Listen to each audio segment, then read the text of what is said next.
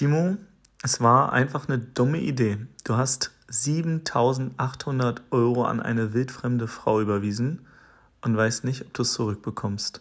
Herzlich willkommen zum Freiheitsunternehmer Podcast. Mein Name ist Timo Eckert und in diesem Podcast geht es darum, dass du dir ein Freiheitsunternehmen aufbaust, was operativ ohne dich läuft, sodass du viel Zeit hast, von überaus auf der Welt dein Business führen kannst und dabei auch noch gutes Geld verdienst und ja auch Zeit für deine persönliche Weiterentwicklung hast.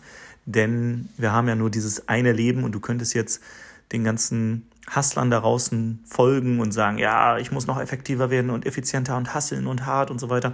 Aber hier im Podcast geht es darum, wie du entspannt Business machen kannst, ohne dass du dich kaputt arbeitest.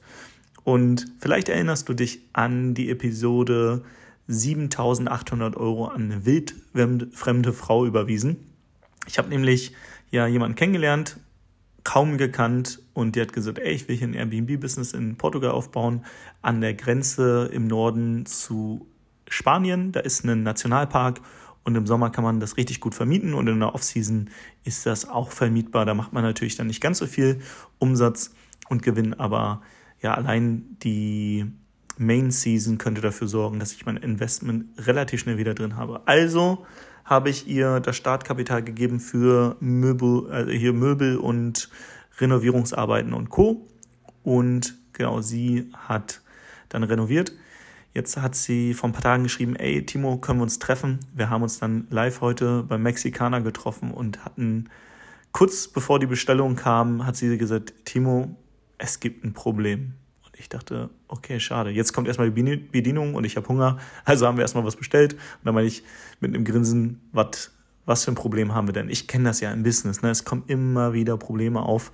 Mm, deswegen ist das jetzt kein, keine Überraschung für mich.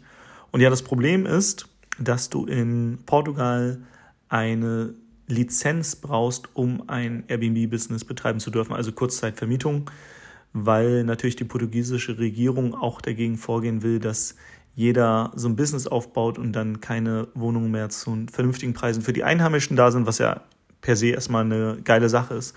Aber dadurch gibt es natürlich wieder Bürokratie. Und sie hat extra, also sie hat ein Haus angemietet und im Vertrag extra darauf geachtet, dass sie es untervermieten darf. Und genau, hat dann beim Einwohnermeldeamt oder ich weiß gar nicht, wie es heißt hier in Portugal, beim, beim Amt dann angegeben, hey, ich möchte ein Airbnb-Business starten, hier ist der Vertrag, ich darf untervermieten und genau, hat diese Lizenz beantragt. Das Amt hat dann aber ihr leider gesagt, ja, im Vertrag steht, dass du es untervermieten darfst. Allerdings bräuchten wir noch die Erlaubnis vom Vermieter, dass du es auch als Airbnb, also mit dieser Lizenz untervermieten darfst. Also ist sie wieder zum Vermieter und der Vermieter hat dann gesagt, ja, ich weiß nicht, ich bin mir nicht so sicher. Und wir hatten halt schon die Möbel gekauft und die Renovierungsarbeiten und das Geld, was ich investiert habe, ist quasi jetzt in dieser Airbnb, die wir angemietet haben. Plus wir haben die monatlichen Mietkosten. Also erstmal ein Problem da, weil das ganze Vorhaben funktioniert natürlich so erstmal nicht.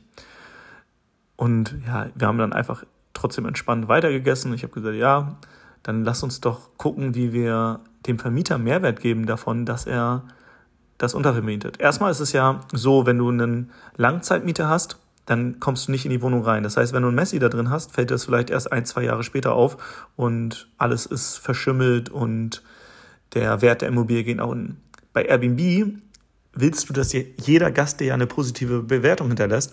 Also bist du ja tendenziell daran interessiert, dass diese Immobilie sehr gut instand gehalten wird und nach jedem Gast kommt wieder eine Reinigungskraft und checkt, ist alles in Ordnung. Das heißt, das ist schon mal ein Argument für den Vermieter. Hey, wir sorgen sogar dafür, dass wir alles instand halten und dass es sogar besser wird. Wir haben ja auch Renovierungsarbeiten reingesteckt und Co. und Co. und so weiter. Und da habe ich gesagt, ähm, weil sie meinte, ja, das Argument habe ich schon gebracht. Ich so, okay, dann lass uns doch schauen, ob wir ihm nicht mehr Miete zahlen. Dass wir sagen, ey, bitte gib uns die Lizenz, wir zahlen dir auch ein bisschen mehr Miete, also du bekommst mehr vom Kuchen ab und dadurch profitierst du auch mit. Und das hatten wir noch nicht versucht. Sie hat jetzt auch ihn heute nochmal kontaktiert und hat ihn wohl dazu bekommen, dass er gesagt hat, ja, wir können das alles machen, allerdings bin ich jetzt auf einer längeren Reise und ich kann das nicht von unterwegs unterschreiben, deswegen musst du warten, bis ich wieder da bin. Und das ist in zwei Monaten. Das heißt, wir haben jetzt trotzdem weiterhin zwei Monate diese Miete, können es aber noch nicht untervermieten und natürlich zieht sich das alles in die Länge. Ich hoffe, das wird alles funktionieren. Ich halte dich natürlich hier auf einem Laufenden, aber ich möchte dir auch hier im Podcast mal so ein bisschen die Schattenseiten teilweise mitgeben, weil du hörst vielleicht nur, ja, Timo hat hier ein Unternehmen und da eine Einkommensquelle und passives Einkommen und Co. Aber wenn du zum Beispiel ein Risiko eingehst, wie in diesem Fall, ich habe jetzt mittlerweile, wir haben nochmal eine Miete überwiesen, über 8000 Euro da rein investiert. Es kann auch sein, dass der Vermieter sich jetzt querstellt und ja, das ganze Vorhaben einfach scheitert und dann habe ich 8000 Euro in den Sand gesetzt. Das heißt, immer, wenn du keine Zeit einsetzt, sondern zum Beispiel Geld, dann kann es natürlich sein, dass du dieses Geld auch verlierst. Und darüber einfach dir bewusst zu sein und gleichzeitig aber auch immer mit so einem Lösungsmindset daran zu gehen und zu sagen, ja, Problem ist da, aber lass uns doch schauen, wie wir es gelöst kriegen. Und generell nicht gegen den Vermieter zu arbeiten, sondern mit dem Vermieter und zu sagen, ey, wir verstehen das oder verstehen es auch nicht, die Gründe, aber lass uns doch schauen, wie es trotzdem funktioniert. Können wir dir mehr vom Kuchen abgeben? Können wir dir eine höhere Miete zahlen? Wie können wir es möglich machen? Also andere Fragen stellen, weil die Qualität deiner Fragen bestimmt zum Schluss die Qualität deiner Antworten. Wenn du nur ins Problem reingehst und sagst, ah, warum geht das nicht, warum geht das nicht, dann klappt es auch nicht. Aber wenn du sagst, okay, wie könnte es denn funktionieren? Okay, wir zahlen dem Mieter, Vermieter einfach eine höhere Miete zum Beispiel. Das wäre eine Möglichkeit. Also, das ist ein kurzes Update zu dieser Folge, die ich glaube ich im November oder so aufgenommen habe zum Airbnb-Business in Portugal.